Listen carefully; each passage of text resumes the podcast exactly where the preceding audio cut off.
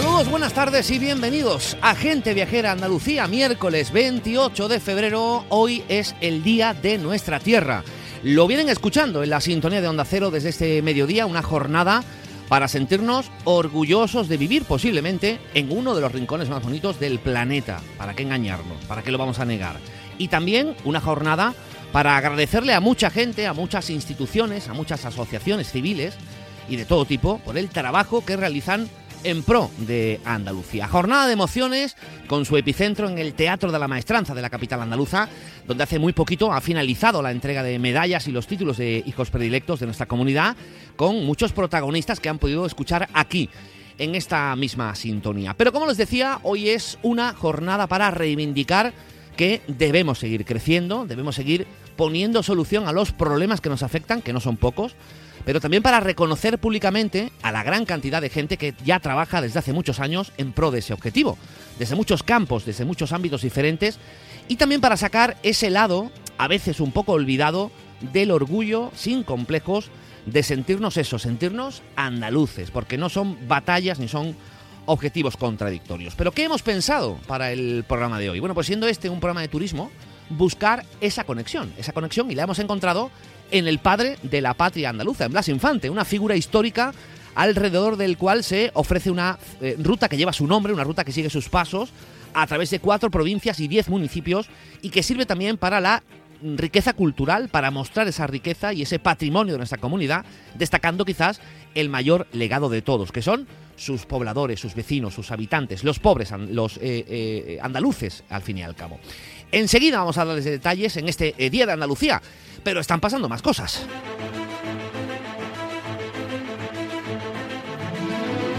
El récord marcado en este año 2024 un poquito más cerca. Superar los 35 millones de turistas este año no parece sencillo, pero estamos, ¿eh? estamos en el camino. Eso es al menos lo que arrojan los datos del arranque de este año con incrementos del 6,8% en los viajeros alojados y del 8,7% en las pernoctaciones en relación con el mes de enero del pasado ejercicio del año 2023. Hablamos de datos que superan incluso las cifras de 2019, el año prepandemia, el año que hasta este año ha sido el año de referencia, mejor dicho, hasta el año anterior, hasta el año 2023. Y además para el primer cuatrimestre se prevé que Andalucía muestre otro crecimiento, en este caso del número de pernoctaciones, alcanzando los 13,6 millones de estancias hoteleras entre enero y el próximo mes de abril. Esos son los cálculos. Con estas cifras, por cierto, encadenamos ya 34 meses consecutivos de crecimiento. Crecen los viajeros, las pernoctaciones y los precios, sí. Ojo con el incremento de los precios en los hoteles, que como ya anunciábamos la semana pasada en este mismo programa, están desatados. Tomando como referencia la mayor planta hotelera de la comunidad, o sea, la de la Costa del Sol, los hoteles marcan también otro récord, pero en este caso en lo que cuesta reservar una habitación, que a día de hoy es casi un 32% más caro, han escuchado bien, un 32% más caro que en el año 2019 hasta el año pasado era el mejor año de la historia para esta industria. Sobre cómo afectará eso al turismo nacional frente al turismo extranjero, lo iremos viendo según se acerque uno de los periodos de más actividad, el verano. Y la semana que viene este programa, Gente Viajera Andalucía, se marcha a una de las tres ferias de turismo más importantes de cuantas se celebran en el mundo. Tenemos la eh, World Travel de Londres, tenemos la Feria Internacional del Turismo de Madrid y en este caso de la que les hablamos es la ITB de Berlín, en Alemania, que arranca el próximo martes, martes 5 de marzo, y se va a prolongar hasta el jueves 7, manteniendo todos los cambios introducidos el año pasado, es decir, solo abierta al sector profesional. 90.000 personas pasaron el año pasado, pero sin público general, como ocurre, por ejemplo, en Fitur. Justo en su Ecuador, el miércoles día 6, les vamos a ofrecer un programa especial para contarles lo más destacado de Andalucía allí, en la Feria Internacional del Turismo. Tenemos a Nacho García en el control de sonido. Arranca Gente Viajera Andalucía. Bienvenidos. En Onda Cero, Gente Viajera Andalucía. Chema García.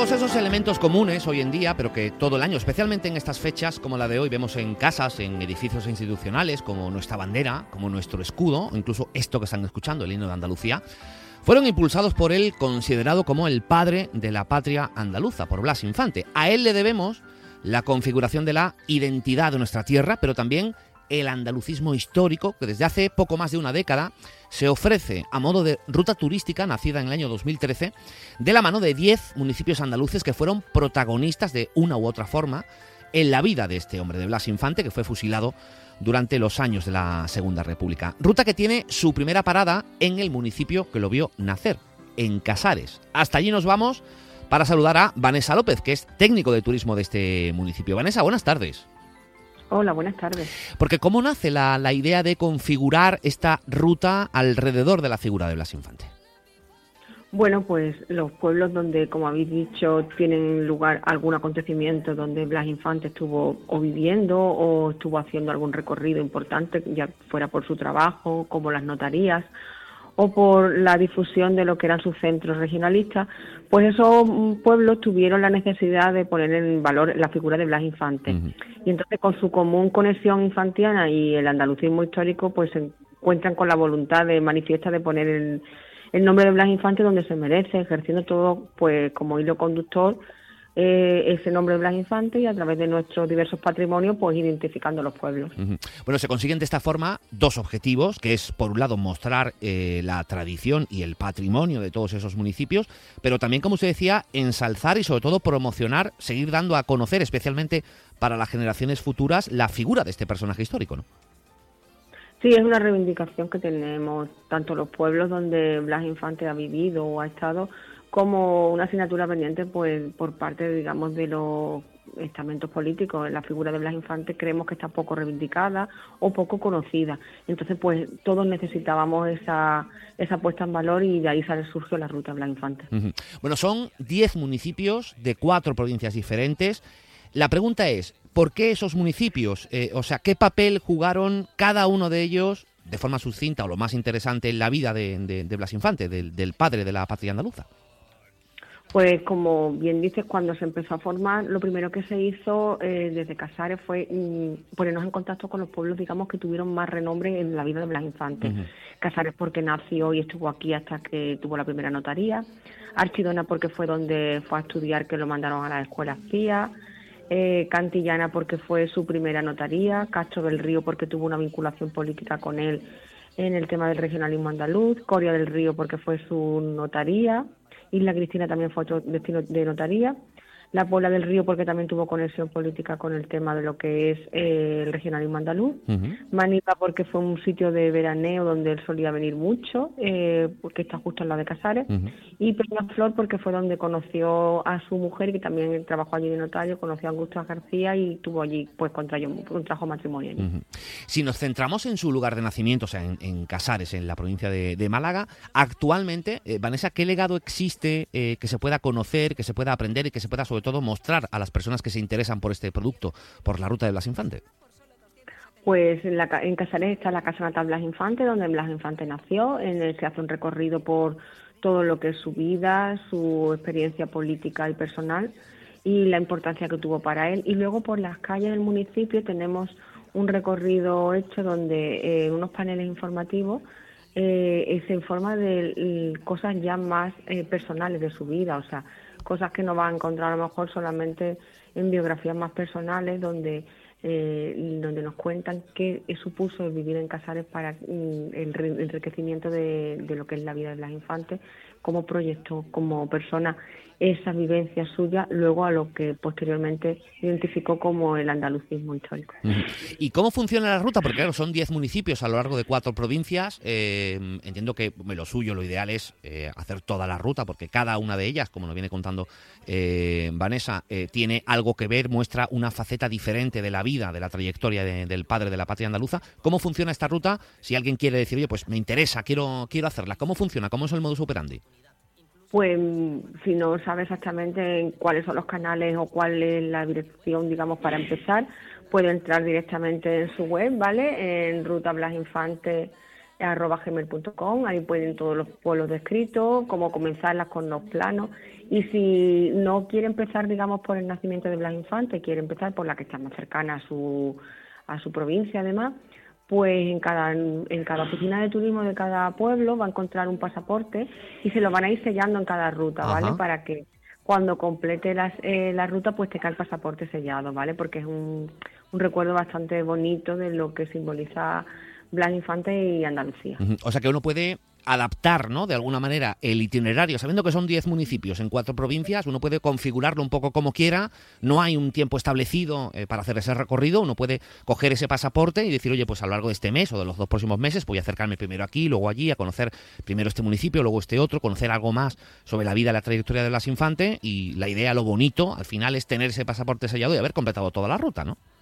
Sí, además que en cada mm, municipio te dice dónde comer, dónde dormir, para que esto también incentive lo que es el turismo en los municipios que son de la ruta.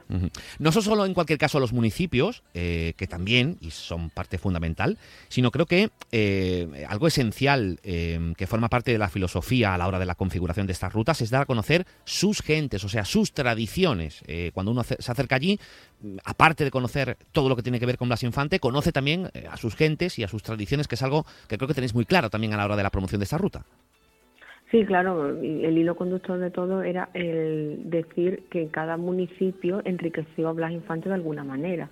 Entonces, eh, ponemos en valor pues todas esas tradiciones del municipio para que el visitante también las conozca y que sepan qué aportó a la vida de Blas Infante.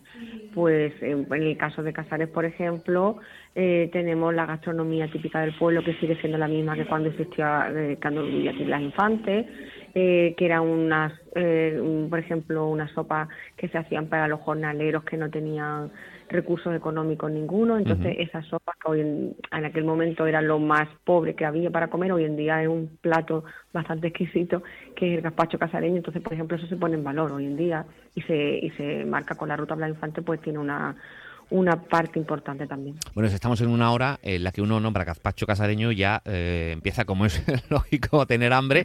Eh, ¿Qué lleva, por cierto, este gazpacho casareño?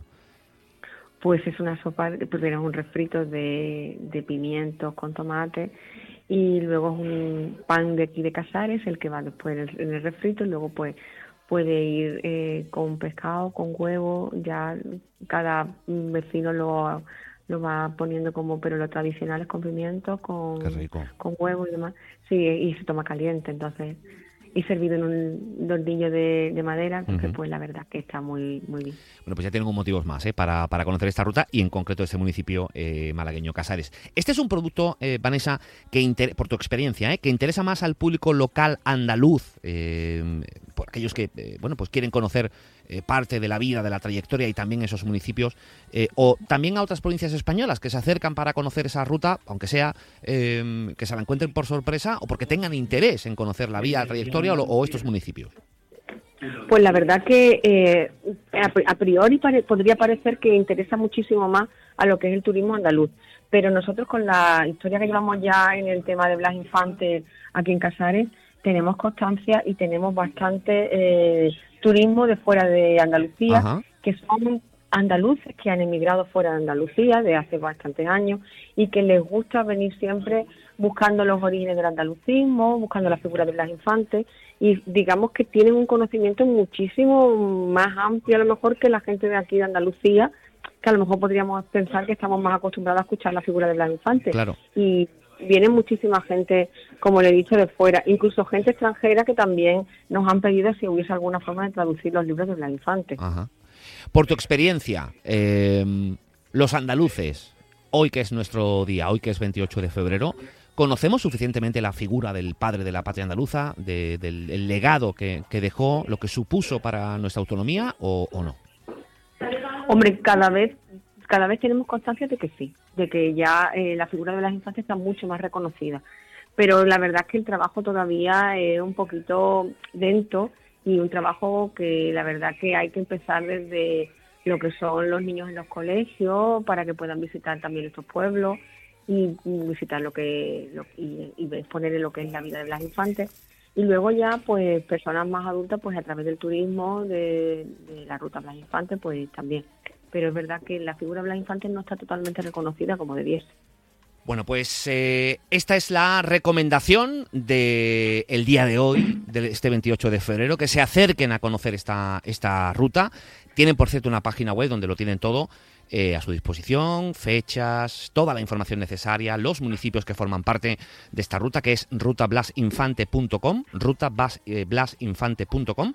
Ahí tienen la posibilidad de, eh, conocer toda la información esos municipios, por cierto, que no los hemos dicho, son, bueno, sí los hemos dicho, pero eso lo voy a recordar, Archidona, Cantillana, Casares, Castro del Río, Coria del Río, Isla Cristina, La Puebla del Río, Manilva y Peñaflor. Eh, esos fueron los municipios eh, de esas eh, cuatro provincias andaluzas en las que tienen alguna relación en la vida, en la trayectoria del padre de la patria andaluza, de Blas Infante, y la han conocido aquí en Gente Viajera Andalucía, gracias a la inestimable labor que realizan en su municipio, en el municipio que le vio nacer, en Casares, y gracias a Vanessa López, técnico de turismo de este, de este municipio. Vanessa, que muchísimas gracias por atender la, la llamada de Gente Viajera Andalucía y también en este 28 de febrero, también felicidades a ti. A vosotros, muchas gracias. Un abrazo, hasta luego. Hasta luego.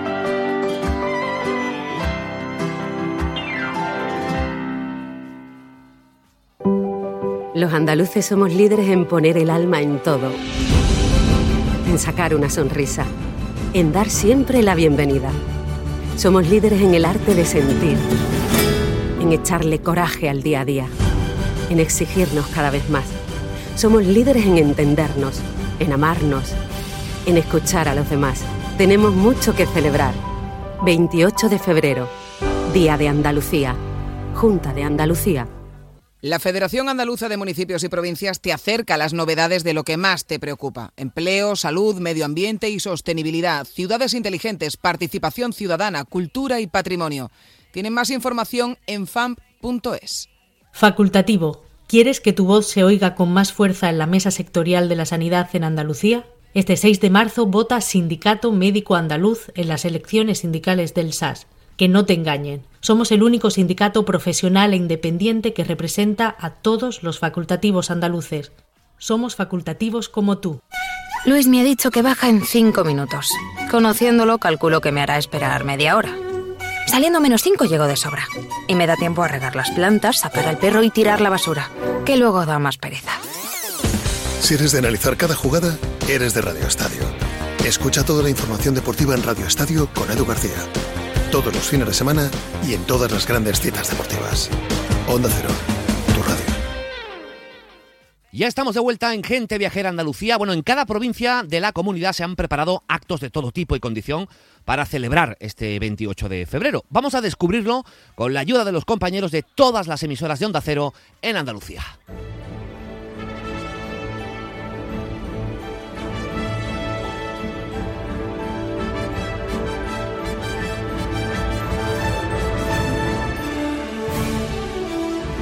Les parece, vamos a arrancar este recorrido en Huelva y lo hacemos como más nos gusta.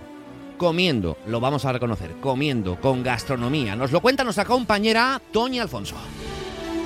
Cocido serrano, pringá, picadillo, gazpacho de invierno o guiso de matanza son algunas de las delicias onuenses que se van a degustar hoy en municipios de la Sierra de Aracena y Picos de Aroche para celebrar el Día de Andalucía.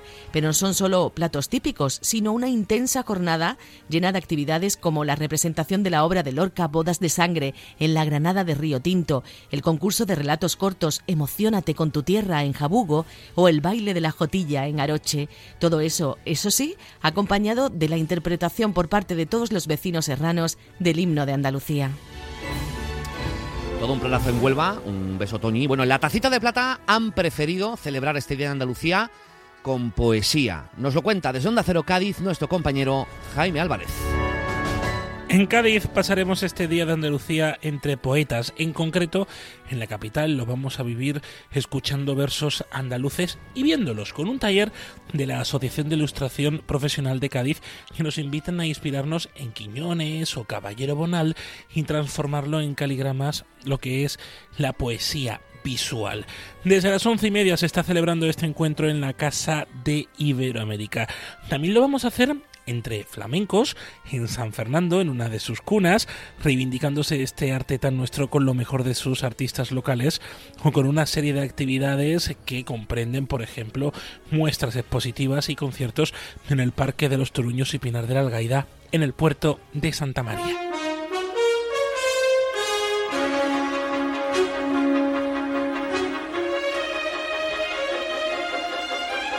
Un abrazo, Jaime. Bueno, en Huelva, como les contábamos hace un ratito, se han puesto moraos, esto es verdad, junto a otras cosas, ¿eh? No es que solo coman, eh, hay otras muchas actividades con las que celebrar este Día de Andalucía. Pero es que en Málaga, lo van a escuchar a continuación, no se quedan atrás. Nos lo cuenta desde allí, desde Onda Cero Málaga, nuestro querido compañero José Manuel Velasco. Este miércoles, el Burgo, municipio malagueño que se encuentra en las inmediaciones del Parque Nacional de la Sierra de las Nieves, celebra la fiesta de la Sopa de los Siete Ramales. Declarada de interés turístico por la Diputación Provincial de Málaga, los casi 2.000 habitantes de El Burgo preparan un plato emblemático cuya curiosa denominación responde a los ingredientes principales con los que se elabora. Tomate, pimiento, cebolla, ajo, pan, hierbabuena y espárrago triguero. A mediodía estarán listas las miles de raciones con las que El Burgo obsequiará a los visitantes y a sus propios vecinos. Para no perder la tradición, la sopa de los siete ramales se elabora como antaño, en los hornillos como manda la tradición. Por la tarde se reparten dulces tradicionales del pueblo y de la comarca elaborados de forma artesanal en hornos de leña como los roscos de vino, los cubiletes, las empanadillas, mantecados, tortas de aceite y el conocido alfajor del Burgo de origen árabe.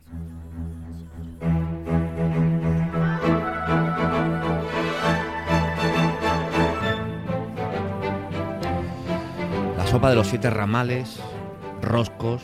Madre mía, es que a esta hora de la tarde también eh, a uno empieza a sonarle el estómago. Un abrazo, ¿eh? por cierto, José Manuel, que yo sé que es muy de la sopa de los siete ramales. Le encanta eh, comer esa sopa. Yo no la he probado, pero sin duda me la apunto, para próximamente acercarme allí, al, Burgo, a, a disfrutarla. Bueno, una jornada esta también para poner en valor el inmenso y rico patrimonio, no solo gastronómico, sino eh, en general, el patrimonio andaluz. Por ejemplo, en Jaén tienen un plan ideal, si les gusta eh, esta idea. Allí está nuestro compañero Pepe Cortés.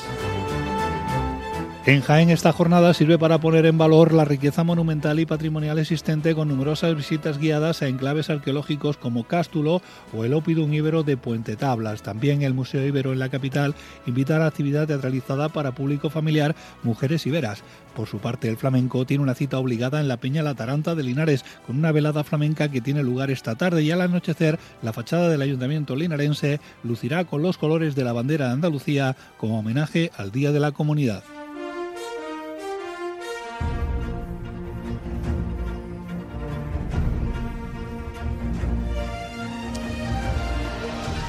Un abrazo, querido Pepe. Bueno, este eh, plan que van a escuchar ahora para celebrar el 28F eh, es de mis preferidos. Yo sé que estoy quedando un poquito como hambriento, pero es que eh, de todo lo que van a escuchar, han escuchado y todavía nos queda por escuchar, a mí este plan en concreto me encanta y lo van a entender enseguida. Nos lo va a contar desde Onda Cero Almería nuestro querido compañero, ojo, ¿eh? Pepe Ballesteros.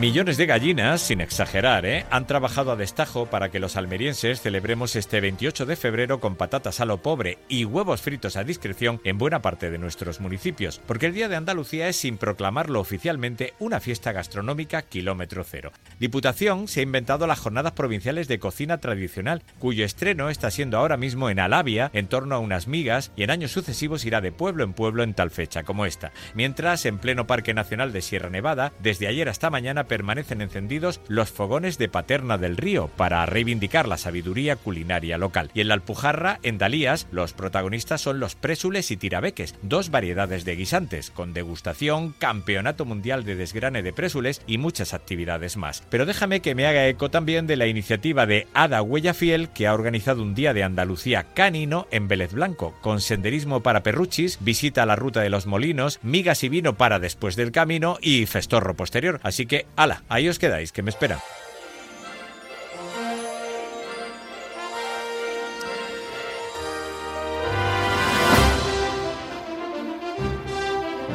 Literalmente, eh, nuestro compañero Pepe Ballesteros está allí, en eso que le ha contado, eh, porque sé de buena tinta que a mediodía se va a poner morado de patatas a lo pobre y huevos a discreción, como nos ha contado, y luego pues seguramente hará eh, senderismo con perruchis, que no sé si es un, una terminología nueva o es un paquete turístico, el hacer senderismo con perruchis. Lo investigaremos en cualquier caso. Un abrazo querido amigo Pepe Ballesteros. Bueno, también se vive con intensidad, como no, en Granada, que abre sus puertas, las puertas de muchos de sus museos y de, eh, de sus instituciones. Nos lo cuenta desde allí, desde Onda Cero Granada, nuestro compañero Guillermo Mendoza. Querido Chema, quien hoy se anima a visitar Granada por este Día de Andalucía podrá disfrutar de un sinfín de actividades culturales gratuitas. Podrán acceder a los museos de la capital, el de Bellas Artes, el arqueológico y la Casa de los Tiros, que ofrecerán visitas guiadas, lecturas poéticas y música. En este último espacio, que debe su nombre a las piezas de artillería que adornan su fachada, se deleitará a sus visitantes con un concierto de música de cuerda bajo el título Recuerdos de Andalucía.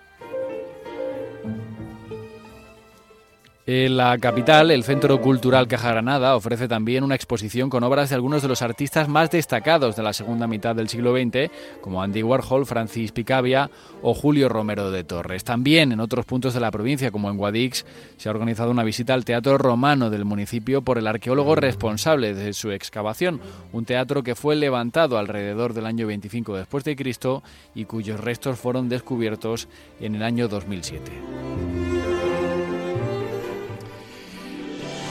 Bueno, y vamos a poner el punto y final a este recorrido por eh, cómo celebran las provincias andaluzas este Día de la Comunidad en Jerez. El arpa flamenca de la artista jerezana Ana Crismán llega hoy precisamente al festival de esta ciudad, Onda Cero Jerez. Ahí está nuestro compañero Juan Ignacio López. Es el sonido de Ana Crisman. Es de Jerez y es la primera y única artista en componer e interpretar flamenco con el arpa. Presentará el primer disco de este género que cuenta con el arpa como instrumento protagonista en el Festival de Jerez 2025, pero este año ofrece lo que se conoce como un work in progress de Arpa Ahora. Un recorrido por la amplia gama de estilos flamencos que el artista domina con este instrumento. Para ello cuenta con Jesús Méndez como artista invitado, Marta de Troya al baile y Pedro Navarro a las percusiones. En definitiva, tradición, vanguardia, a través de la fusión de toque, ritmo y lenguaje flamenco con la expresividad infinita del arpa. El Día de Andalucía se completa en el Festival de Jerez con Carlos Rodríguez Ballet Flamenco Company en el Teatro Villamarta a las ocho y media, el baile de Juan el Moreno en la Peña La Bulería a las 3 de la tarde y Daniel Ramos y Contracuerpo en la Atalaya. Se quejarán, ¿eh? Tienen un montón de planes diferentes para celebrar este Día de la Comunidad. Tenemos que marcharnos, se nos ha acabado el tiempo. Les animo a conocer los rincones de Andalucía que seguro que todavía no conocen en su integridad. No sin antes desearles un feliz día festivo, si tienen la posibilidad de disfrutarlo, y emplazarles al próximo miércoles en este programa Gente Viajera Andalucía. Sean felices. Hasta el miércoles de la semana que viene. Adiós.